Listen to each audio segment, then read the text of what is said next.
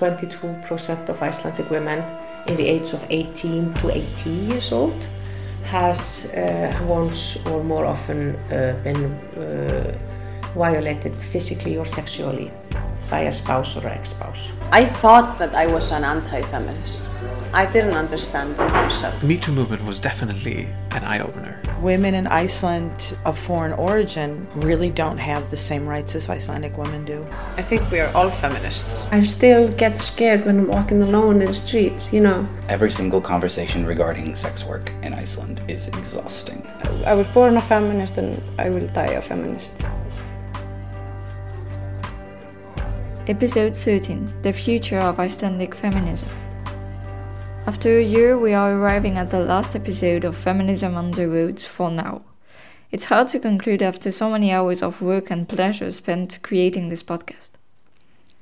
So, for this last episode, I've decided to conclude by asking a simple question to my guests from all over Iceland. How do you want Icelandic feminism to evolve in the years that are coming? It's interesting because people from very different parts of the island had similar answers. At first, there were those who would like to live in a place where we don't need feminism, because things are fully equal, like Elena, a psychologist from Flateyri. Just go on. I think, I mean, we're not there yet. Um, and I think it's normal that we go all the way if we need to break a few rules or if we need to, I don't know, do a bit extreme things like changing the law or shouting a bit and hurting some specific groups, we do that.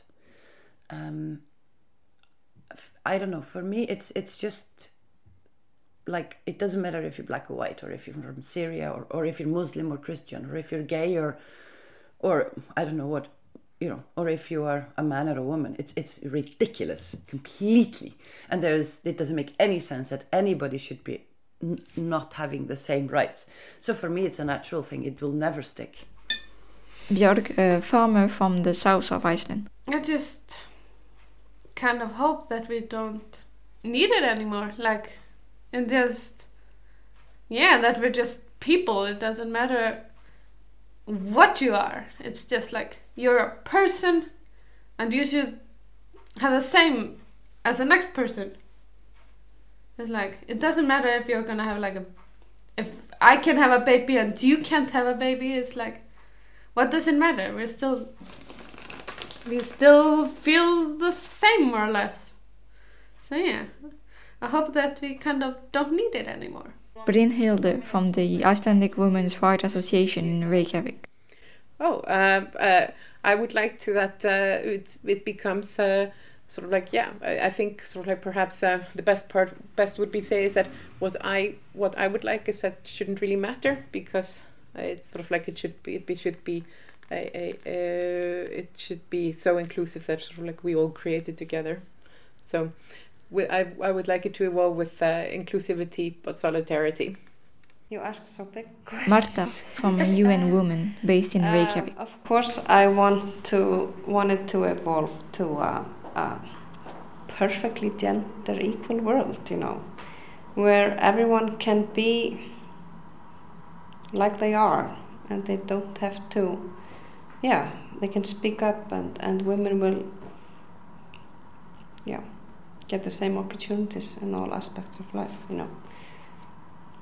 Okay. I think, but you know, it's a it's a continuous work. We may never stop, you know. Then we'll, yeah, then the ball will drop, you know. So it's a it's a it's always a work.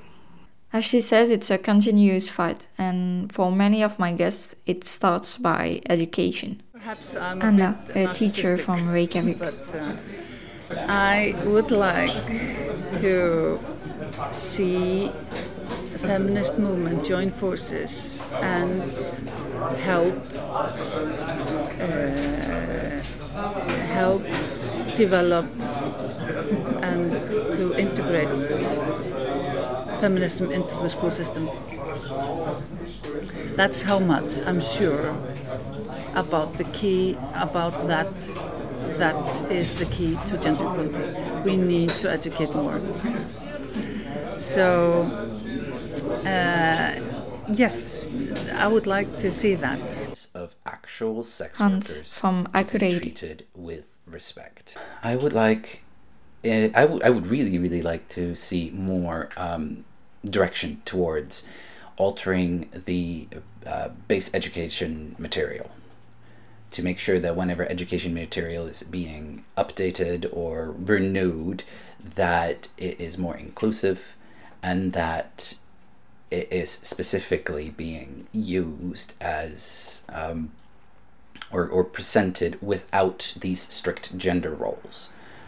Like i mentioned with with like math examples and such that that the the variety of human beings uh, is included in these things. I, i'd like that to be one of the focal points of the feminist movement in iceland to you know just make sure that kids know that that that we exist that other people exist that feminine men exist that masculine women exist and that no matter who you are that's just yours to be. Uh, a women's uh, battle. Sorstein from Reykjavik, and they the need to- Karlmennskan creator. you know yeah I, I- I think so. Women need to lead those uh, development and and where to go.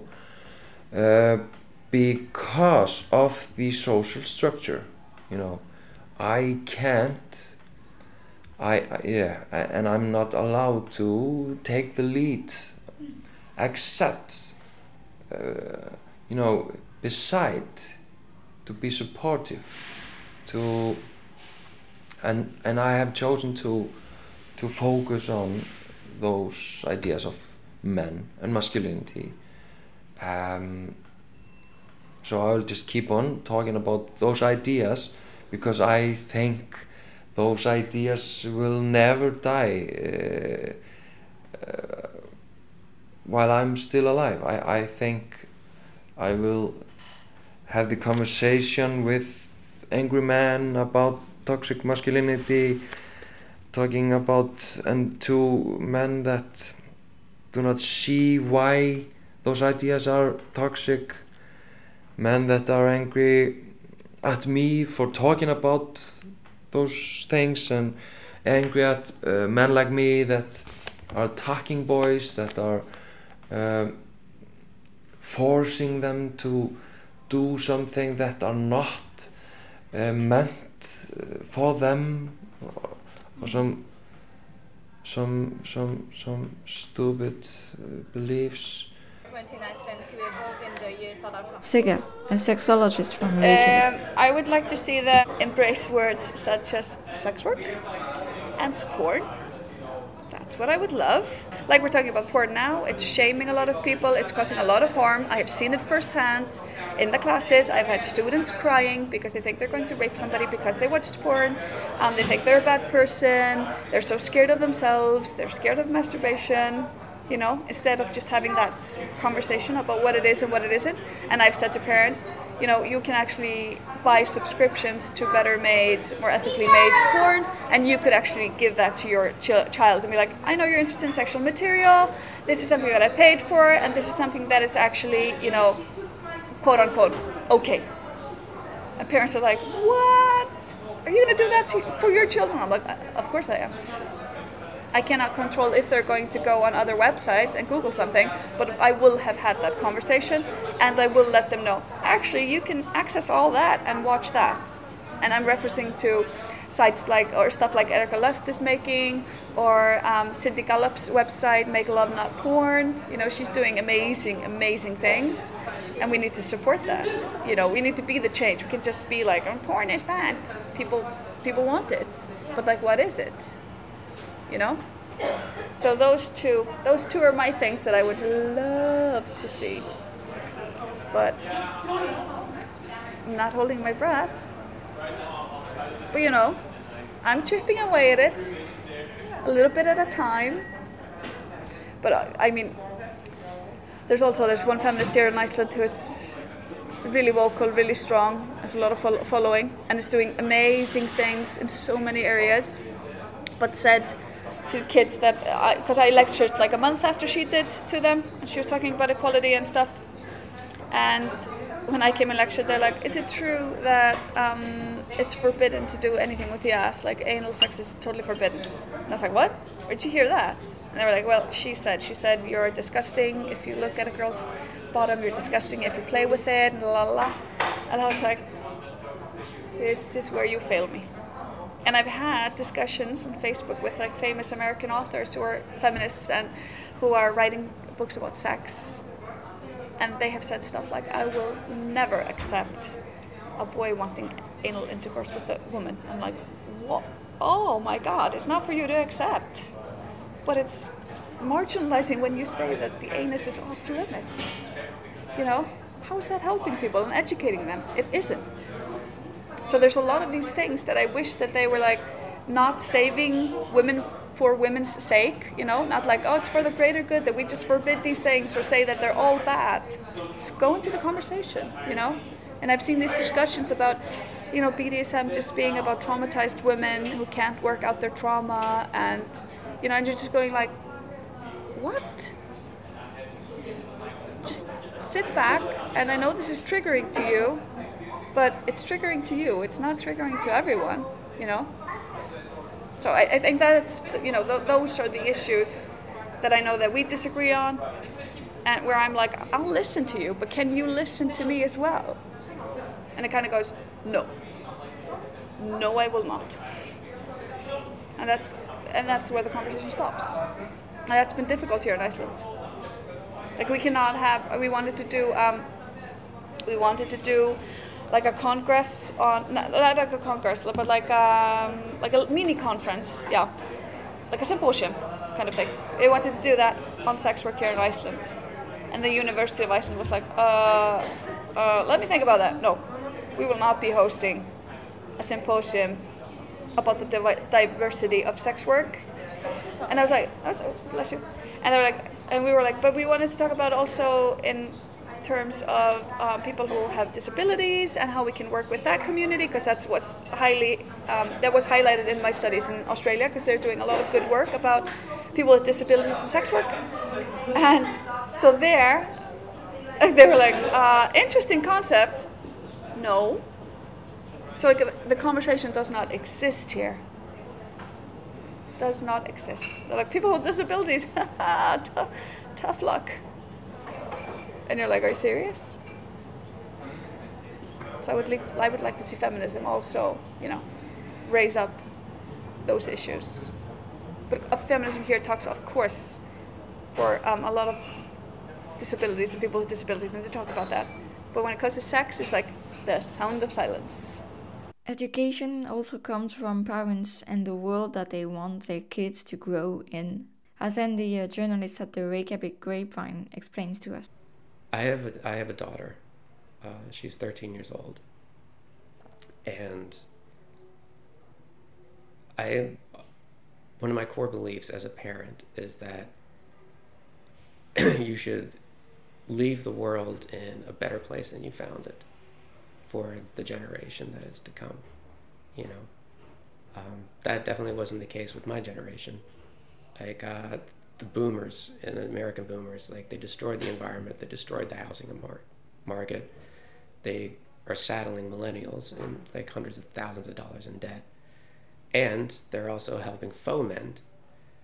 Um, as there, you know, there's a boomer who's a president right now in the United States. They're helping foment like greater division and greater oppression, and they're trying to roll back the clock. Um, I want to be a part of the movement that pushes time forward.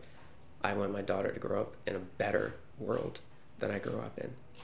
And I'm focused locally where that's concerned. I think the United States is beyond help at this point, sadly, but maybe not so sadly for the rest of the world. But definitely sadly for the relatives and friends that, I, that are still living there that I have and will not be able to get out of the country.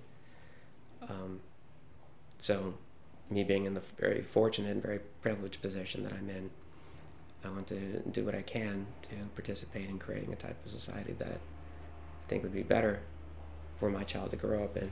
And I think a large part of that um, is definitely tied in with making real life policy changes at a fundamental level rather than like a case by case.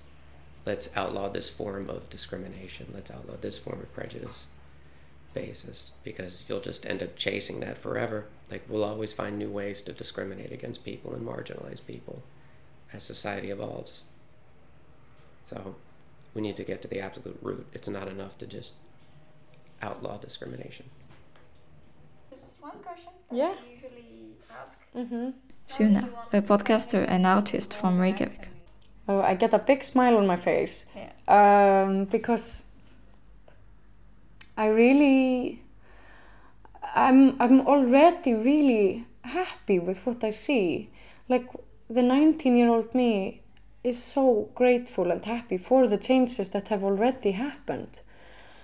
But I want to see more, and I can't wait to see more because I'm sure it will happen. Happen. What I want to see is more acceptance, um, and I want straight men or just all men to uh, participate and give space to minority groups. And hmm, I, I just really hope that I get to see more diversity in the future. And I hope that we get to see a better, better culture and a better society because of it. Like there are so many benefactors for having different individuals in our society, both culturally and economically. So, yeah, I mean, I, I just, I'm just, I can't wait. I'm really excited for the future. And yeah, I mean, and like I told you earlier about like if I have a child and I, you know, I, I really hope that, I really hope that the society, I, I will not be afraid to let her into that society anymore. I hope that will be, um, I hope it will be easier, just, yeah, better society, I think, more diverse, yeah. Something that came forward a lot is how feminism needs to be more inclusive, and by inclusivity, change the way our system works. And I'd like to see the intersectional feminist uh, feminism to be uh, very accepted to be the one that, that is the, the dominant one. Really, I'd like to see where the intersections are, are are being treated seriously. I'd like to see poverty, uh, access to mental health, and such things being tackled as feminist issues because they are. Um, the effects of poverty hits uh, young people, queer people, single mothers the most. Um, looking looking at these these issues as because they disproportionately affect people who are prejudiced against because of uh, sexism and because of just ingrained sexism in the society. These things are the things that should be focused on, I think, first and foremost.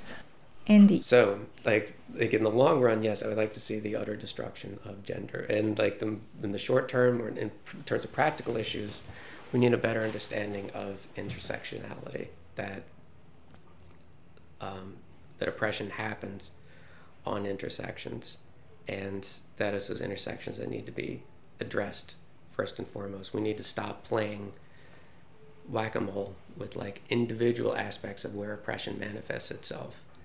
Like you know people are getting paid different amounts of money for doing the same work based on their gender identity and gender expression. Okay we'll fix that. But wait there's still this happening over there. Oh but wait no we need to like actually be radical in like the true sense of the word from its latin root of like getting to the root of a thing and we need policies that that reflect that whether it's you know in public spaces such as like swimming pools or grade schools um, after school centers and in the workplace, um, in government as well. Like there should be greater representation of, of everybody involved. But I think that that comes from fundamentally changing the system that we have. I think that it's very difficult to have accurate representation when you have a um, parliamentary representative democratic system. It becomes almost impossible to have true representation in such a system. It's just not built for that. Hilda, a researcher on gender studies. I think what I would like to see is probably getting better at kind of strategizing around um, kind of intersectional issues. I think we have a way to go on that. Uh, and, and, maybe we haven't figured out how, how, to do that. But I also think it's important to do that, um, but not losing touch with macro structures like the economy, the greater political climate, etc. You know what I mean? So I think it's important to not isolate issues around you know specific small issues and small rights even even if these are very important rights and should be fought for and should be on the agenda but it's important also to have a connection with the macro structures both in terms of yes the economy and also the political climate. I think that's maybe in many ways i don't know as i've watched how kind of how gender studies has developed and I'm speaking very generally, and I might not be fair completely, but I do think there is a sense that we've a little bit lost um, kind of the bigger picture a little bit, you know. I think, you know, and I think at least like the young people, I think the young people make sure that the environment is on the agenda.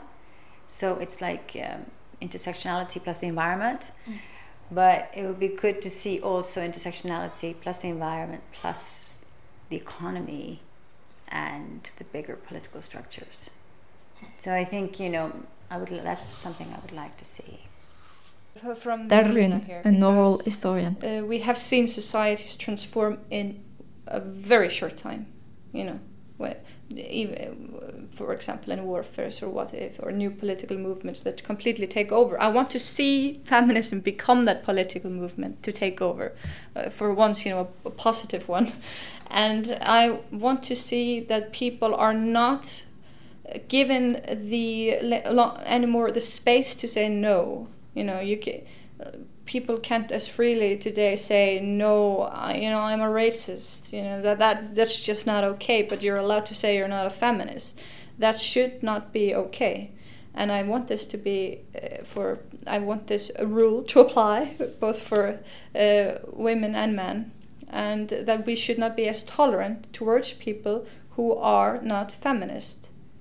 There should be a my this is my policy zero tolerance policy towards non-feminism feminists that's it for the fundamental changes that they propose there's a condition that shouldn't be forgotten for angelique from women organization in reykjavik i would love for all women in iceland to stand together um, I think they are today. I think, you know, a lot of things have changed since I've come in. I definitely think they're all standing together. Um, we have a woman foreign origin who's the first lady in Iceland. You know, she's from Canada. Um, a woman of foreign origin on the Women's Rights Association. She's a chairman, so that's it's changing. It's definitely changing, and I think I think our Icelandic sisters, if I should put it that way, our Icelandic sisters are definitely wrapping their arms around women and women of foreign origin in Iceland. They're not forgetting us. Years ago, that I think we were kind of forgot about. Um, we weren't really included. But I, I just hope it continues. I just hope it continues. And um, I think women in Iceland, you know, they're for women. They're for they're for men, but they're for women. You know, they definitely. Um, I hope they continue to um, wrap their arms around their foreign origin sisters because we need it. You know, we definitely need it. And I think we both have powers and strengths that we can help each other. There we end our journey from the history of Icelandic feminism to what future should look like for it. I hope you've liked this podcast. Don't forget to like, share, and subscribe. Even though this episode is a conclusion, you will continue to hear me talk about Icelandic feminism, but in Breton, my native language, because this podcast is being translated. After all this incredible trip, I needed to share those stories with you, but also with my community, through publishing it on the local radio. For, for my English listeners, it's only a goodbye. I may come back at any time with a bunch of new stories and discoveries to share with you.